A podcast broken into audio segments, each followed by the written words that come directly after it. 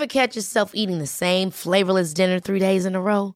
Dreaming of something better? Well, HelloFresh is your guilt-free dream come true, baby. It's me, Kiki Palmer. Let's wake up those taste buds with hot, juicy pecan-crusted chicken or garlic butter shrimp scampi. Mm. Hello Fresh. Stop dreaming of all the delicious possibilities and dig in at HelloFresh.com. Let's get this dinner party started.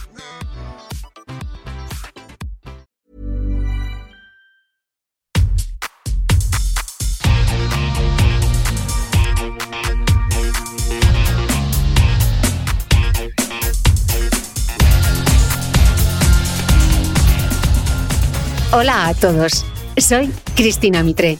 Bienvenidos a mi podcast, un espacio semanal que te da acceso a los mejores expertos de la salud, la nutrición, el ejercicio y el bienestar para aprender a vivir mejor. Suscríbete a mi programa en tu reproductor de podcast habitual o desde mi web cristinamitre.com, donde encontrarás además todas las notas de este episodio.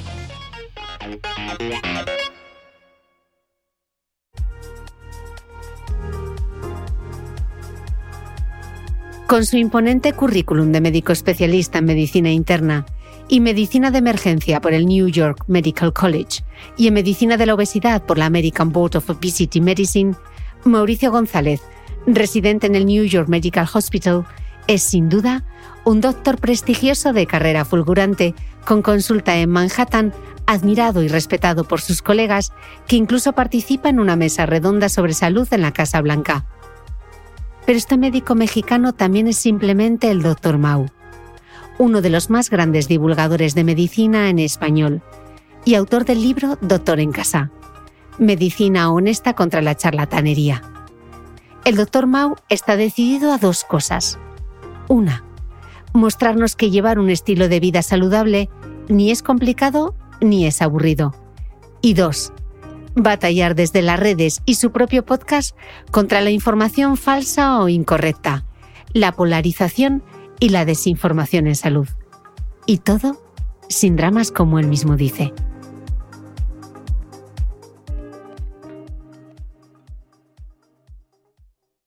Doctor Mauricio González Arias, bienvenido al podcast. Qué ilusión conectar contigo. Dubai, Nueva York. Gracias, Cristina. Es un placer estar en tu podcast. Me encanta el trabajo que estás haciendo, así que, bueno, feliz. Muchísimas gracias, Doc. Em, en el libro Doctor en Casa explicas que actuamos siempre en el presente, aunque muchas veces quisiéramos viajar al pasado. Y quizá por eso habla sobre la importancia de un estilo de vida preventivo. ¿A qué te refieres con esto? Creo que eh, me refiero a muchas cosas. Es hay muchos ángulos desde donde podemos responder esta pregunta, pero creo que las más concisas y precisas para tus escucha son las siguientes. a menudo en el sistema médico actual, y con justa razón porque somos millones de habitantes en el planeta Tierra, billones, esperamos a tener cierta edad para empezar a pensar sobre nuestra salud. Esto es muy común Llegas a los 40, 45, justo el día de ayer, un colega doctor en emergencias me escribe y me dice, oye, Mau, estamos embarazados, me he estado checando la presión arterial y la veo, y veo que la tengo elevada, necesito que me ayudes porque ya voy a ser papá, etc. Este es un sentimiento muy común y estas son actitudes muy comunes. Hoy por hoy, con el grado de evidencia científica que tenemos sobre cómo expander nuestra, nuestro tiempo de vida y nuestra calidad de vida, esta, esta estrategia que hacemos en la sociedad ya quedó anticuada. Es totalmente anacrónica. Tenemos que empezar desde muy temprana edad a empezar a cosechar los hábitos y las estrategias de vida que nos van a dar una vejez digna, eficiente, feliz, mm. inclusive una adultez. Así que es muy importante cambiar esta, esta faceta mental y sobre todo tener en mente que esto puede ser algo divertido. Cuando hablamos de prevenir, a menudo viene con esta, con este estigma de castigo, sacrificio, de que, oh no, entonces no voy a poder disfrutar la vida, no voy a poder comer lo que quiera. Entonces, al cambiar esos dos puntos de vista, podemos tener muchos beneficios a nuestra salud. Hmm. Y del pasado, vamos hacia el futuro, ¿no? Porque tú escribes que el futuro de la salud pasa por unir la ciencia del bienestar con la medicina moderna. Parece sencillo, pero no lo es. No lo es, Cristina, y seguro tú estás muy expuesta a estas falsas dicotomías que existen en la sociedad. Seguro tú tienes, conocidos, familiares, yo ciertamente los tengo, donde o amamos lo natural, el ejercicio y la nutrición y desdeñamos la medicina moderna. O simple y sencillamente nos enfocamos en la medicina moderna y desdeñamos esta parte natural preventiva. Y esto es totalmente falso. Solo vive en nuestra mente, pero no es una realidad. La realidad es que en el 2023 nosotros podemos obtener los mejores resultados de salud al sabiamente unir el poder de la prevención con las maravillas de la medicina moderna. Y así es como vamos a obtener los mejores resultados. Mm. Muchos médicos hablan sobre la importancia de llevar un estilo de vida saludable, ¿no? Siempre te recomiendan eso, pero ¿sabe el paciente realmente cómo ponerlo en práctica? ¿Cuáles son los mayores obstáculos? Los mayores obstáculos hoy en día es la sobresaturación de información, Cristina. Mm. Por ejemplo, piénsalo tú. Dices, oh, hoy voy a optimizar mi salud hay miles de, de ideas que van a empezar a brincar en tu cabeza. Baños de agua congelada, ayuno intermitente, un sensor continuo de glucosa pegado al brazo, agregarle vinagre a las comidas para evitar los picos de glucosa. Es una sobresaturación de información que termina por abrumar a las personas. Entonces, lo más importante es que, ok, cuando tú decías llevar un estilo de vida saludable, entender, así como cualquier empresario y businessman, cuáles son mis, cuáles son mis objetivos, ¿no? ¿Qué es a donde quiero llegar? Y estos pueden ser tan poquitos como siete u ocho, que son control de la control eh, de la grasa abdominal, incremento en una nutrición basada en plantas, una nutrición rica en frutas, verduras, cereales integrales, nueces, semillas, cereales integrales, etc. Tres, eh, control de la glucosa sanguínea. Cuatro, control del colesterol sanguíneo. Cinco, control de la presión arterial. Seis, hacer ejercicio. Y siete, un correcto sueño un sueño apropiado. Si ustedes, si las personas que nos escuchan se enfocan en tan solo estos siete puntos, ya están 99.5% por encima del ciudadano de este mundo promedio. Mm. Así que, y esto se puede lograr de una manera flexible, sencilla, apropiada culturalmente, no importa dónde se viva, sobre todo hoy, hoy que hablamos mucho de la dieta mediterránea, ¿no? A veces mis pacientes en Colombia y en México me dicen, ok, doctor, dieta mediterránea, pero eso no se come aquí. Les dije, y, yo les explico siempre que este es un patrón que puede ser adecuado a cualquier cocina mundial. Mm. Luego vamos a ir aterrizando todos estos conceptos, pero hablabas mm. justo de esa propagación de información, de la expansión de las redes sociales, pero además es que insistes en el libro en un concepto que me ha parecido muy interesante y es que también existe información médica tendenciosa o falsa. Explícanos esto para que, para que lo entiendan. Creo que la forma más fácil de explicarlo es con la palabra hipérbole, la exageración de algunos estudios científicos. Por ejemplo, un ejemplo muy puntual es el ayuno intermitente. ¿no? Es el ayuno intermitente una estrategia eh, nutricional eh, potencialmente beneficiosa para la salud en personas? La respuesta es sí. ¿Es lo mejor que existe en el mundo? Depende. Y ahí es cuando empiezan las, las equivocaciones y las falsas esperanzas. Por ejemplo, tú analizas la data en ayuno intermitente y te das cuenta de que sirve muy bien para hombres, hombres de mediana edad, con exceso de grasa abdominal, fumadores, con prediabetes, colesterol e hipertensión. Es como ese nicho, ¿no? y te das cuenta de que funciona bien. Pero también simples mejoras en la alimentación funcionan igual de bien. También simples restricciones en azúcares, alimentos ultraprocesados funcionan igual de bien. Pero eso no es lo peor. Lo peor es cuando me hablan mujeres de 27 años con un peso normal, no fumadoras, sin ningún problema en la salud y me dicen, eh, doctor Mao, yo quiero hacer ayuno intermitente porque quiero estar más saludable. Esa no es la proveza del ayuno intermitente. Mm. Entonces, estas exageraciones, estas tendencias que a menudo, a menudo emanan de profesionales de la salud, desafortunadamente, eh, sí, sí generan un problema en, en mi perspectiva porque los pacientes llegan a ti con miles de dudas y sin un plan estratégico de vida. Y si tú les generas una pintura amplia de cómo funcionan las cosas y les das un plan estratégico, los sacas de esta ansiedad, los sacas de estas hipérboles. Pero al tú promover hipérboles es un problema porque con, con justa razón los pacientes dicen, bueno, si es médico, si es profesional de la salud, debes saber de qué está hablando. Mm. Vamos a hablar de los hábitos, que es una parte importante del libro y me, apasiona este tema. Tú dices que eh, es más importante sostener un hábito que realmente perfeccionarlo. Me da a mí que esto de los 21 días es otro gol que nos han metido por la escuadra, ¿no? Totalmente, 100%. A mí yo no soy psicólogo y no, nunca me gusta entrometerme en los campos de especialidad que no son los míos, pero soy un amateur, bueno, apasionado, me encanta la terapia cognitivo-conductual, soy un apasionado de leer los, la evidencia, los estudios científicos llevados a cabo con hábitos y tienes absolutamente toda la razón. La evidencia científica que soporta eh, el uso de hábitos como estrategias inteligentes para llevar nuestra vida son sumamente variados. Y esto de 21 días es, por supuesto, que no es verdad y no es aplicable a todos los hábitos. Eh, creo que la mejor forma de ver los hábitos son como procesos neuronales automáticos.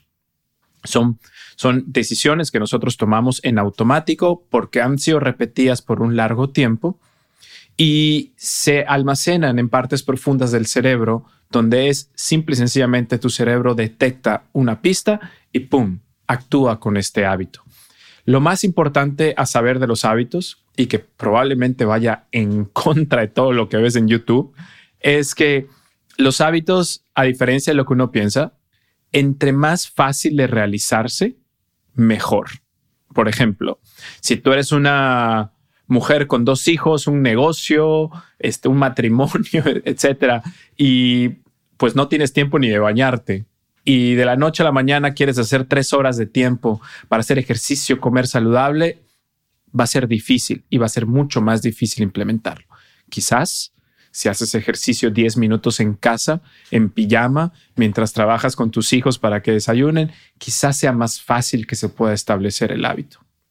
El segundo gran punto importante de los hábitos es que tienen que ser familiares años y años y años de datos científicos han mostrado que entre que un hábito se parezca más a lo que ya hacemos, es mucho más probable que adoptemos este nuevo hábito a largo plazo.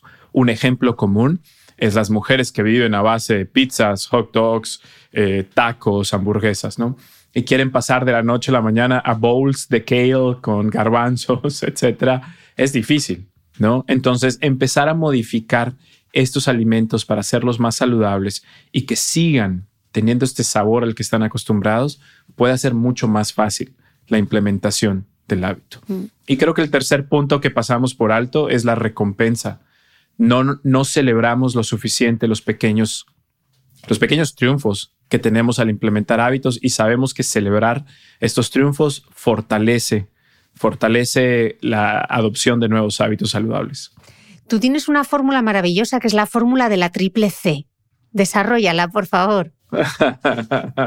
Ahorita ya lo olvidé un poco, pero es constancia, es ciencia, constancia. Calidad, cantidad.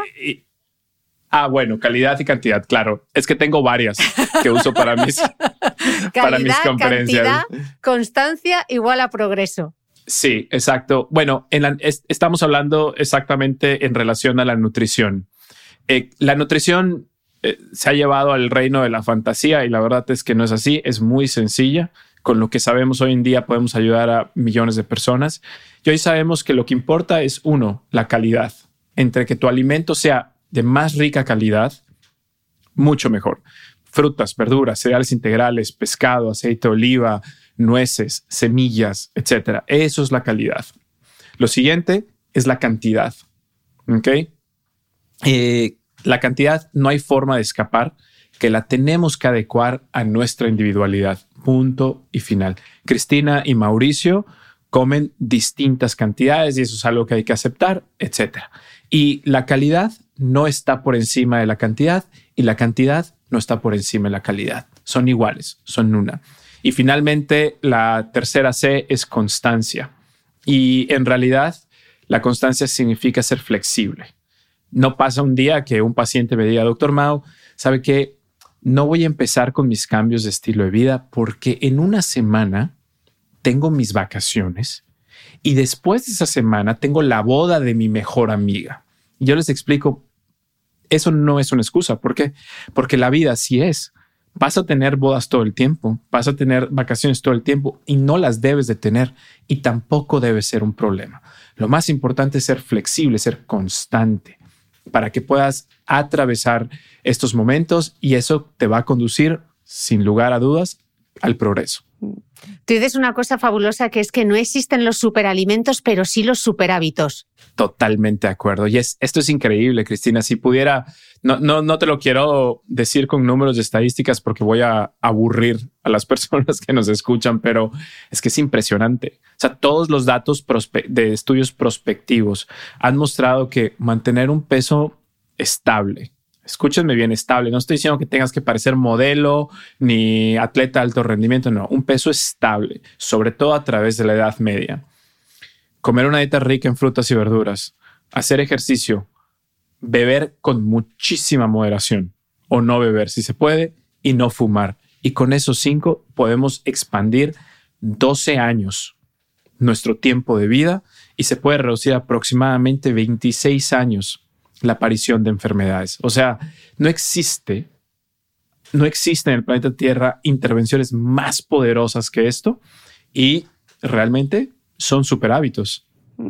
Eh, vamos a hablar, eh, no hemos hablado de la palabra mágica que es la motivación y me apunté una cosa que le dijiste a Guille, uno de tus pacientes, le dijiste, hay muchas cosas en la vida que se consiguen con motivación y empuje, pero el estilo de vida saludable requiere una aproximación distinta no basta con ejercitar el cuerpo, también es necesario fortalecer tu mente. Y ahora está todo el mundo preguntándose, doctor, pero ¿cómo fortalezco yo mi mente? Absolutamente. Creo que eh, esto es muy importante. El estilo de vida es, es una tarjeta de presentación que vas a llevar en tu billetera toda la vida. Y querer motivar tu estilo de vida para poder romperlo es una falacia porque es algo que vas a hacer todos los días, que lo vas a hacer tres veces al día, eh, lo vas a hacer en el, en el gimnasio, en la cocina, etc. Entonces, la motivación es el empuje que te lleva a hacer los cambios. Pero finalmente, la adopción de un estilo de vida saludable y una mente fuerte, una mente disciplinada, una mente constante, una mente que no esté oscurecida por estas dicotomías, estas falsas dicotomías de que o es blanco o es negro, esto es lo más importante y tenemos datos. Eh, esto que escribo en el libro no lo desarrollo tanto para no hacerlo muy pesado, pero en realidad tenemos años de datos que muestran que aproximaciones psicológicas como la terapia cognitivo-conductual son increíblemente útiles para mejorar glucosa, colesterol, dejar de fumar, dormir mejor. ¿Por qué? Porque simple y sencillamente reorganizan tu mente para hacer un estilo de vida más realista, donde tú estés al mando. Así que eso es de vital importancia. Sin tener una mente fuerte, sin tener una estrategia cognitiva de disciplina, constancia, flexibilidad, es muy difícil sostener un estilo de vida saludable. Hmm. Mencionabas eh, antes el tema del peso, la importancia que, eso me parece súper interesante, mencionabas la importancia que tiene mantener el peso estable durante nuestra edad media. Me imagino que es de los 30 y desde los 20 y pico hasta los 40 y pico ahora quizá. Em, pero claro, decías incluso que aun teniendo un poco de sobrepeso, evitar esas ganancias adicionales brinda ciertos beneficios y parece un poco como contraintuitivo, ¿no? ¿Cómo, es esto eh, posible? Parece contraintuitivo en el, en, el mundo de blanco y negro en el que vivimos, pero en el mundo de la ciencia eso lo hemos sabido por décadas. Por ejemplo, eh, la edad media me refiero a personas entre 40 y 60 años, ¿no? Entonces hemos visto que la ganancia de peso a cualquier edad de la vida, sobre todo cuando es una ganancia muy fuerte, trae daños a la salud, pero particularmente entre los 40 y 60 años, hemos visto que donde se relaciona más a problemas como diabetes, presión arterial elevada, comienzos de enfermedad cardiovascular, etc. Y un estudio llevado a cabo en Suecia, que es el que menciono en mi libro, habla, siguió por 10 años a muchísimas personas. Y estas personas fueron categorizadas como personas que tenían un peso normal, personas que tenían sobrepeso y personas que tenían obesidad. Y se le siguió a 10 años. Y al final de 10 años se quiso investigar estas personas que tenían un peso normal, cómo acabaron estos 10 años. Acabaron igual, con sobrepeso, obesidad, etc. Y nos dimos cuenta que aquellas personas que subieron de peso, obviamente se incrementó su riesgo de diabetes tipo 2. También vimos que las personas que tenían obesidad al principio y perdieron peso, se redujo su riesgo de diabetes tipo 2. Pero algo muy interesante que vimos, Cristina, es que las personas que comenzaron este estudio con sobrepeso y terminaron con el mismo sobrepeso, que no subieron, no bajaron exactamente el mismo peso, siguieron teniendo un bajo riesgo de padecer diabetes tipo 2. Por eso es muy importante hablar con las personas de frente, ser muy, muy realistas y decir, ok, quizás tienes 55 años y esperar perder 10 kilos sea algo difícil, pero ¿qué te parece si perdemos uno, dos, tres, subimos de masa muscular y lo mantenemos? Entonces, hay varias formas que podemos impactar la vida de las personas y, y mantener un peso estable es algo que también funciona. Mm. Pero claro, también importa y mucho y es vital saber dónde se ubican esos kilos de más, porque el exceso de grasa corporal en el abdomen es de las cosas más peligrosas, ¿no? Explícanoslo. Absolutamente. Y esto lo explico mucho eh, en el libro, sobre todo para contrarrestar el efecto de la cultura de la dieta, donde todo va en relación a los kilogramos en la balanza. Hoy sabemos que es mucho menos importante eh, el, peso que puedas tener y es mucho eh, más importante la cantidad de grasa que llevas en la parte abdominal. Y esto es importante porque esta grasa abdominal, cuando crece, crece, crece, se expande, ya no puede ser almacenada correctamente en los depósitos de grasa que tú y yo tenemos. ¿no? Tú y yo tenemos un depósito de grasa que es finito, se acaba. O sea, si crece mucho, se acaba. ¿Y qué sucede con ese exceso de grasa? Se empieza a depositar en los órganos, en los músculos, en el hígado, en el páncreas, etcétera. Y ahí es cuando comienzan los problemas. La verdad, Cristina, es que genéticamente todos somos distintos. Por ejemplo, tenemos a Juan, que pesa 80 kilos, y tenemos a Pedro, que pesa 80 kilos. Juan y Pedro tienen la misma edad, tienen el mismo peso, son hombres, y sin embargo pueden tener hasta una diferencia de 5 kilos de grasa a nivel abdominal. Imagínate. Entonces, es muy importante que centrar nuestras metas estéticas de composición corporal en relación a la grasa abdominal, más que a los kilos en la balanza. Mm. Explicas además, es un cambio de concepto, y explicas además que mm, en esta nueva perspectiva, que durante muchísimos años el paradigma central de la nutrición era saber cuáles eran los alimentos, los buenos y los malos. ¿Esto engorda o esto no engorda? ¿no? Típico que te preguntaban, ¿esto cuánto engorda? Pero hoy sabemos que lo más importante, y lo mencionabas antes, era el patrón. Cuando tú dices la dieta mediterránea, el patrón de dieta mediterránea que te da igual que nos estén escuchando en Colombia, en México o en Australia.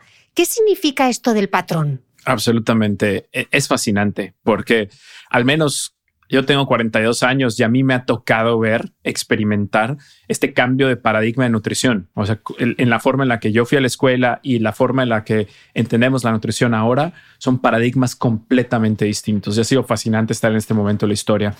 El estudio de la nutrición empieza con el estudio de las deficiencias de vitaminas y minerales. Y un camino natural después de eso es analizar qué alimentos son buenos y qué alimentos son malos. Es parte de la evolución de nuestro entendimiento. Sin embargo, no encontrábamos como cuál era la relación cuando teníamos en mente el brócoli es bueno, la carne roja es mala.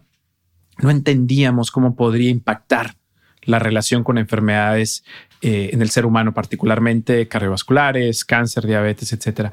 Pero cuando empezamos a entender que la nutrición es un patrón, no es una colección de alimentos, sino un patrón donde comemos ciertos grupos de alimentos, donde dejamos fuera ciertos grupos de alimentos, es cuando empezamos a entender la relación con demencia, diabetes tipo 2, cáncer, eh, enfermedades cardiovasculares. Y la dieta mediterránea es precisamente eso, un patrón, un patrón de alimentación donde existe una mezcla entre frutas, verduras, cereales integrales, proteínas magras, grasas de alta calidad, consumo de agua, té, café y alejarnos lo más posible de azúcares, carnes procesadas y alimentos ultraprocesados.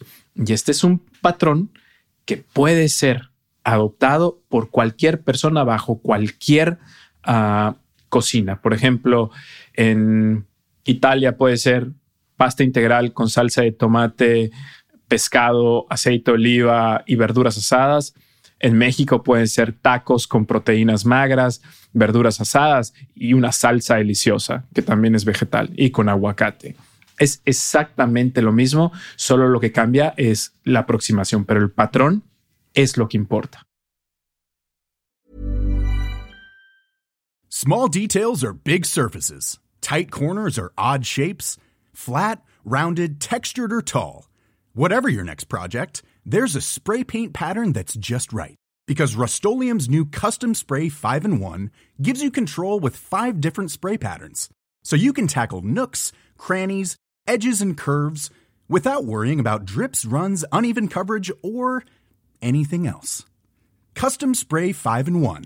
Only from Rust Hey, I'm Ryan Reynolds. At Mint Mobile, we like to do the opposite of what Big Wireless does. They charge you a lot, we charge you a little. So naturally, when they announced they'd be raising their prices due to inflation, we decided to deflate our prices due to not hating you. That's right. We're cutting the price of Mint Unlimited from $30 a month to just $15 a month. Give it a try at mintmobile.com slash switch. $45 upfront for three months plus taxes and fees. Promote for new customers for limited time. Unlimited more than 40 gigabytes per month. Slows. Full terms at mintmobile.com. De acuerdo. Resumiendo lo que hemos escuchado hasta ahora. Objetivo. Quitar grasa abdominal y construir una buena masa muscular para optimizar ese metabolismo. Vale, doctor. fenomenal. A ver cómo pongo yo esto en práctica porque no tengo tiempo.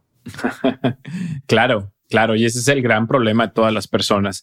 Esto nos regresa a la cuestión de los hábitos, que tienen que ser fáciles y familiares.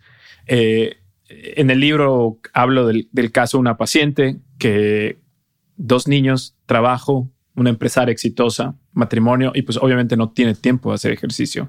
Y ella sufría con la idea de ir al gimnasio. Bueno, eh, explico perfectamente que lo más importante es empezar. No importa dónde, con qué ropas, en qué escenario, lo más importante es empezar. Entonces, esta paciente comenzó haciendo sentadillas, push-ups o planchas, lagartijas, como muchas personas los conocen, en casa, los famosos jumping jacks, y lo único que le pedía era que lo hiciera 10 minutos al día. Y recuerdo que ella me decía, 10 minutos, Mauricio, estás loco, es muy poquito dame una hora, quiero sufrir. No tienes que sufrir. Tienes que empezar a generar el hábito, porque esa es la única forma que vamos a poder avanzar a largo plazo. Y empezó con 10, después 20, después 30. Conforme pasó el tiempo, Cristina, y esto es muy importante, ella empezó a volverse muy, muy inteligente, muy juiciosa en cómo modificaba su día hasta que después de tres o cuatro meses encontró la fórmula perfecta para estar en el trabajo, con los hijos, con el esposo, etcétera, y al mismo tiempo darse su hora y media al día para ir al gimnasio. Y eso es algo también muy importante. Que empieces en casa no significa que te vas a quedar en casa. Significa que vas a empezar y conforme vayas aprendiendo este nuevo estilo de vida, vas a poder ir modificando. Así que esto, empezar, lo más importante es hacerlo desde casa.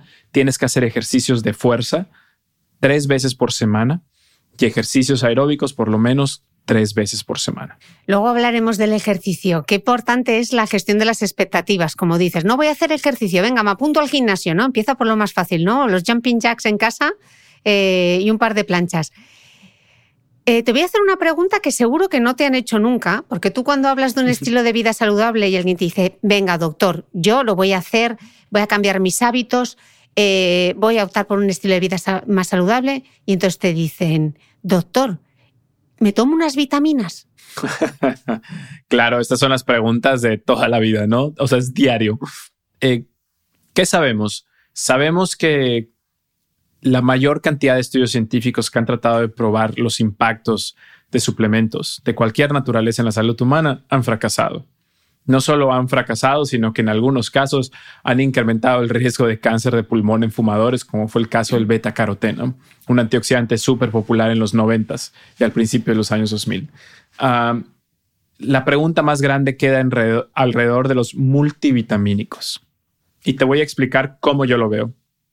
Tenemos evidencia concluyente que tomar un multivitamínico al día te va a proteger tu salud y te va a reducir enfermedades cardiovasculares, cáncer? La respuesta es no.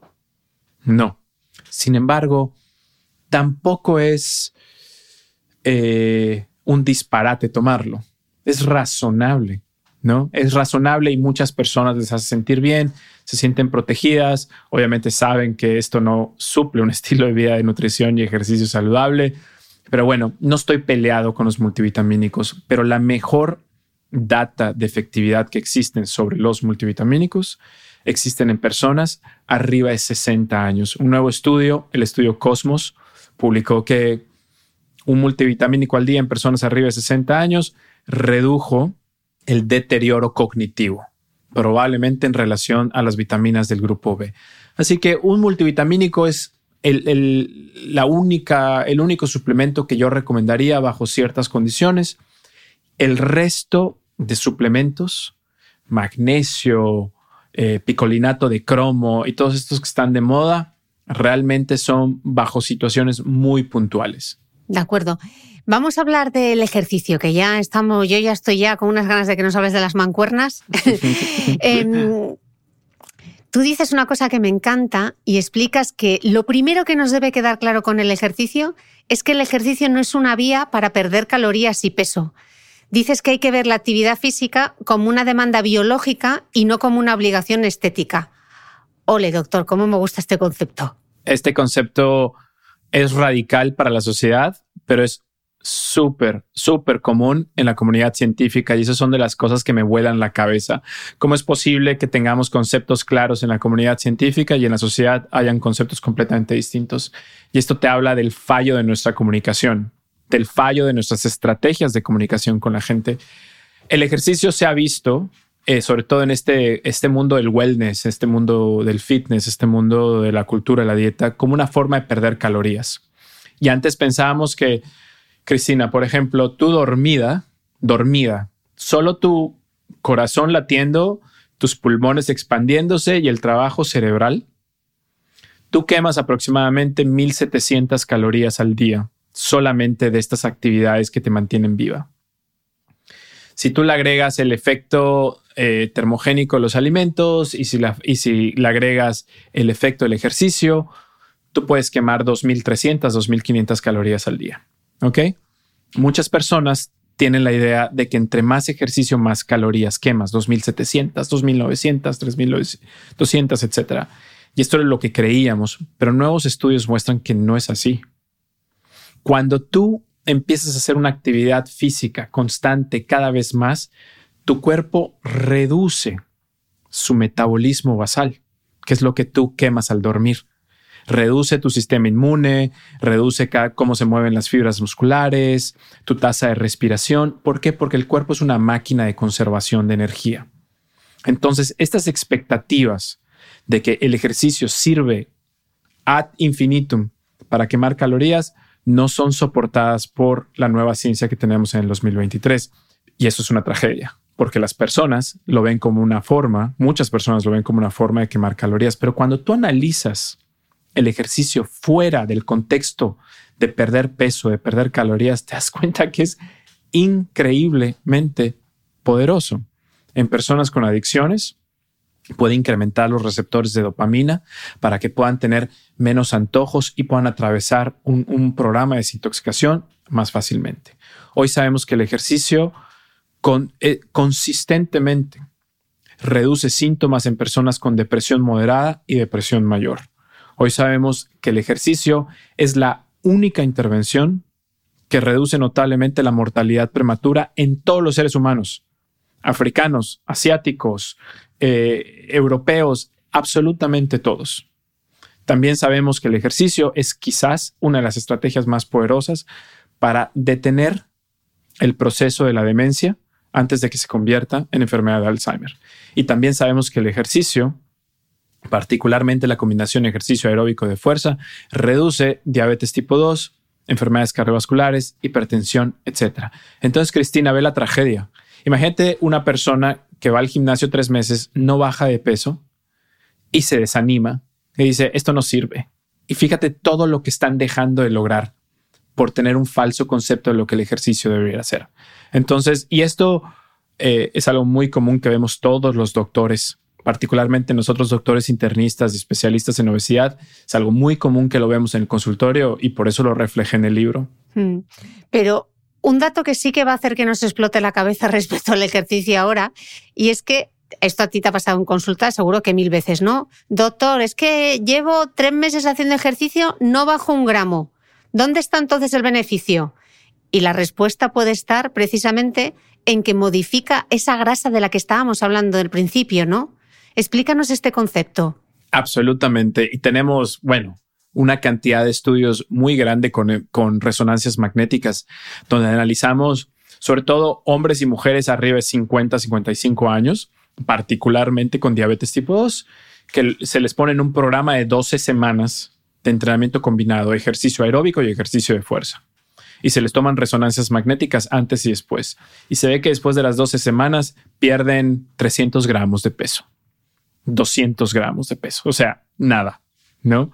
Pero cuando les haces las resonancias magnéticas, te das cuenta que ganaron 1.8 kilos de masa muscular y perdieron 1.2 kilos de grasa abdominal. Lo que hubo fue una reconstitución corporal, una recomposición corporal.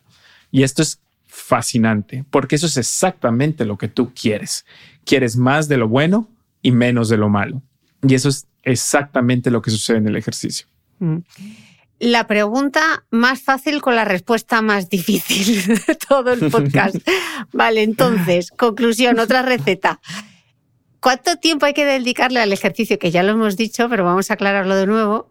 ¿Y cuáles son los ejercicios más interesantes? Sí, totalmente de acuerdo. Una gran pregunta. Curiosamente tiene respuestas puntuales. Algo que es muy importante que las personas deben saber es que el ejercicio tiene dosis respuesta. Es decir, a mayor dosis, mejor respuesta. Si tú ahora mismo no haces nada de ejercicio y empiezas a hacer sesiones de caminata de 15 minutos diarias y que al final de la semana hiciste 100 minutos de ejercicio en toda la semana completa, se reduce 20% las posibilidades de que mueras de cualquier cosa. Es impresionante, solamente con esos 100 minutos. Si tú avanzas a 150 minutos, estos beneficios se potencian. Si avanzas a 300 minutos, aún más. Y si avanzas hasta 400 minutos, aún más. Es decir, a mayor cantidad de ejercicio, mejor respuesta en relación a nuestra salud. Sin embargo, algo muy sensato, algo muy razonable, es apuntar a 300 minutos al día, a la semana, perdón, lo cual equivale a una hora, cinco días a la semana. Y debe estar repartido de la siguiente manera. Tres días de entrenamiento de fuerza con pesas, con mancuernas, con barras o puede ser con ligas de resistencia. Desafortunadamente ni pilates, ni yoga, ni nada de estas intervenciones son suficientes para estimular de manera progresiva la recomposición de las fibras musculares. Tú sabes que ahora todas las pilateras y todos los yogis se nos van a echar encima, porque siempre que viene algún experto al podcast y habla de esto, luego hay hordas que me escriben. Explícalo bien. Claro. Eh, curiosamente, en mis redes sociales, personas que practican yoga y pilates lo entienden muy bien y responden muy razonablemente. Y es, es eh, el pilates y el yoga tienen múltiples beneficios a la salud. Yo lo he publicado, presión arterial, eh, manejo de síntomas de menopausia, inclusive yoga y pilates se han usado en, en, pacientes con esclerosis múltiple para mejorar su movimiento, su estabilidad. Funciona de manera bella, pero ahorita estamos hablando de crecimiento de masa muscular per se, única y exclusivamente. Y una de las de los conceptos más importantes de entender para crecer masa muscular es que tiene que ser un incremento progresivo en la resistencia. Es decir, si yo cargo hoy 5 kilos con mancuernas, en 21 días ya tengo que estar cargando 6. Y en otros 21 días, 7.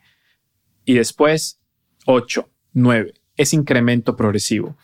A menudo cuando uno empieza con pilates y yoga hay crecimiento de masa muscular porque hay resistencia, hay la resistencia del propio cuerpo.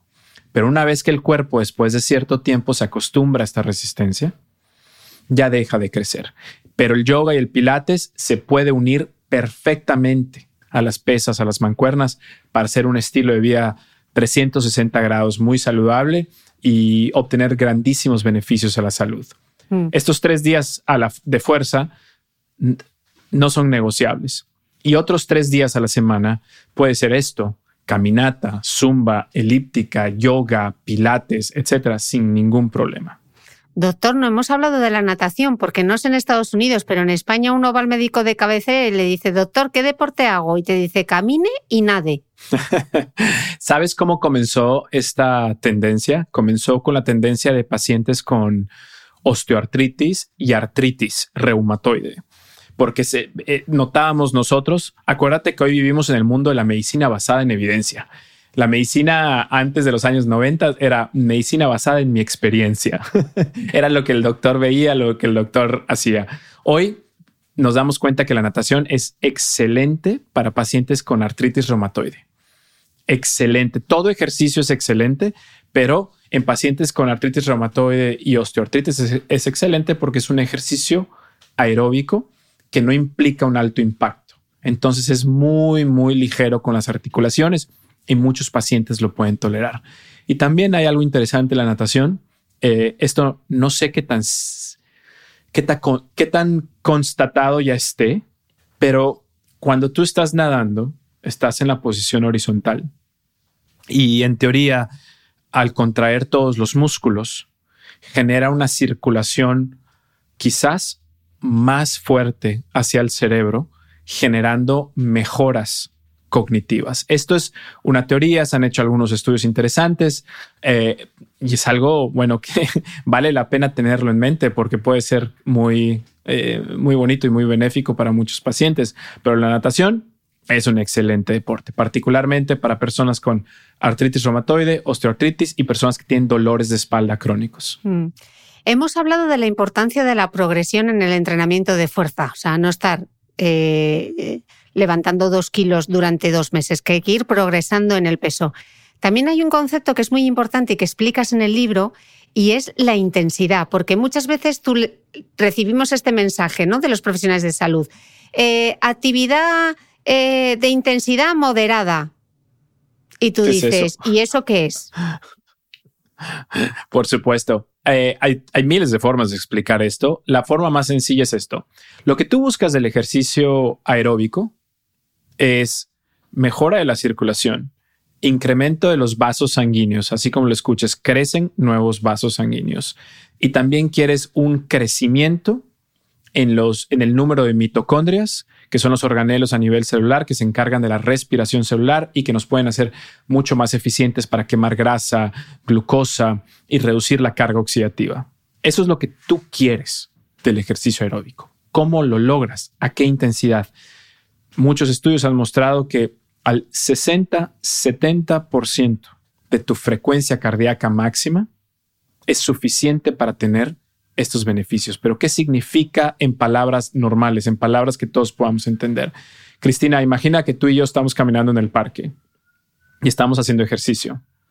Y si tú y yo estamos platicando así, sin respirar, sin, sin cortar las palabras, probablemente no estemos entrenando a esa intensidad, a una intensidad suficiente. Entonces nuestra plática se tendría que escuchar como, Cristina, ayer escuché tu podcast y estuvo fenomenal. Es más o menos, y esto de hecho tiene validez científica, se llama The Conversation Test. Entonces, esa es la intensidad a la que tú deberías estar entrenando para ver los beneficios que te acabo de mencionar. Qué bueno. Em, Aunque lo hemos eh, mencionado, hay una parte en el libro que me parece muy importante y, que quiero insistir, Mauricio, porque además nos lleva un poco a cerrar el círculo con esto de que eh, el ejercicio al final es también una inversión a largo plazo, ¿no? Tú hablas del ejercicio y su relación con la salud neurológica. ¿Cómo ayuda eh, la actividad física en la prevención de enfermedades como el Alzheimer y para optimizar entonces nuestra reserva cognitiva? ¿Qué es mejor? ¿Correr? ¿Hacer sentadillas? ¿Qué nos dice la ciencia? ¿Qué sabemos? Me encanta esta pregunta. Hasta ahora en mi podcast, eh, el episodio de levantar pesas para prevenir enfermedades como el Alzheimer ha sido el más exitoso y con justa razón porque tiene mucho potencial. Hay muchas cosas que sabemos del ejercicio en relación a nuestros procesos neurológicos y con buena evidencia, Cristina, con, con estudios controlados, aleatorizados, vaya, de buena metodología y buena estructura el que se me viene a la mente y el que menciono en el libro y el que menciono en todas mis conferencias es el que fue llevado a cabo por Baker y colaboradores. Tomaron personas de arriba de 60 años con ya un deterioro cognitivo leve, con problemas de la memoria, no son suficientemente fuertes para ser catalogados como demencia, pero sabemos que es el comienzo de. Y fueron separados en dos grupos.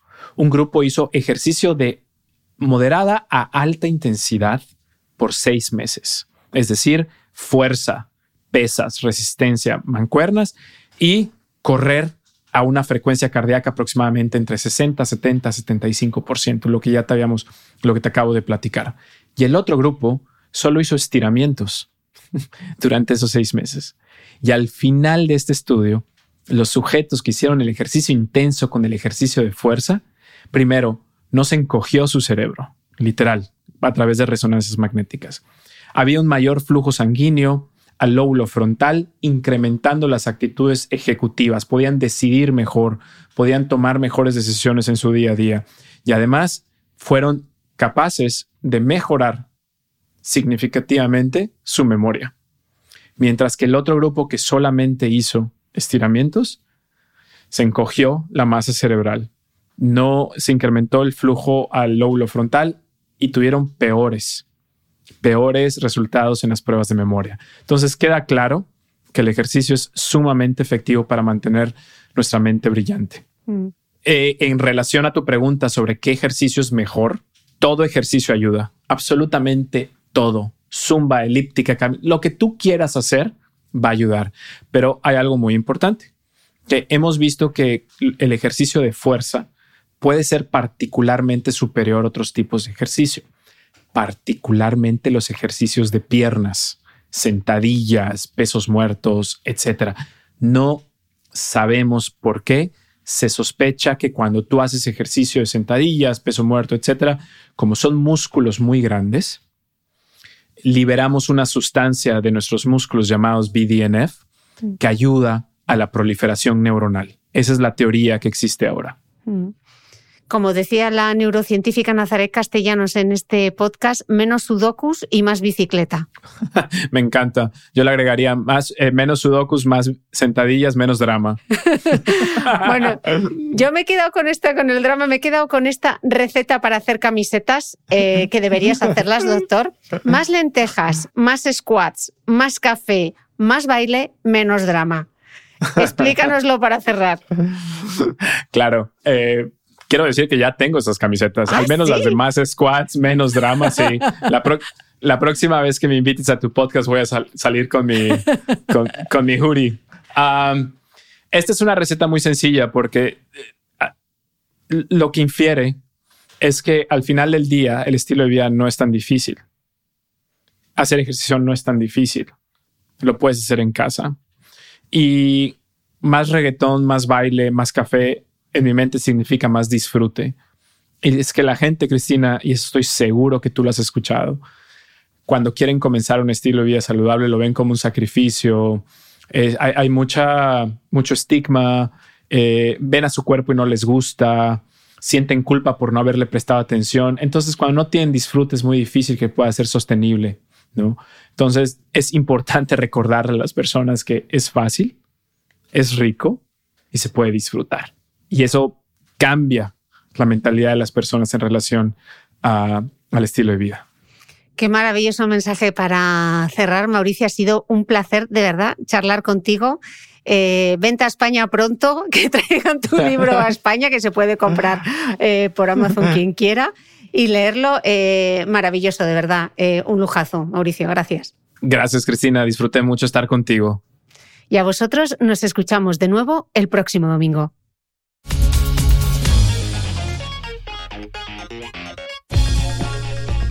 Gracias por escuchar este episodio del podcast de Cristina Mitre. Si quieres seguir aprendiendo mientras apoyas la continuidad de este proyecto independiente, hazte suscriptor de pago de mi newsletter a micrófono cerrado y recibirás cada domingo en tu email los apuntes del podcast de Cristina Mitre, un mega resumen en PDF con todo lo esencial de la entrevista. Te aseguro que nadie toma apuntes como nosotros. Desde tan solo 0,96 euros a la semana, accederás además a mucho más contenido exclusivo y podrás resolver con los mejores expertos todas tus dudas de nutrición, entrenamiento, belleza y salud en nuestros encuentros online mensuales. Suscríbete a mi newsletter a micrófono cerrado en cristinamitre.com.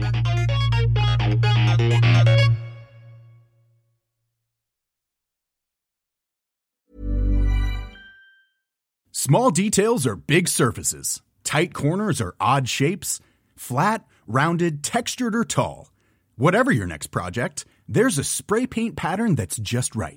Because Rust new Custom Spray 5 in 1 gives you control with five different spray patterns.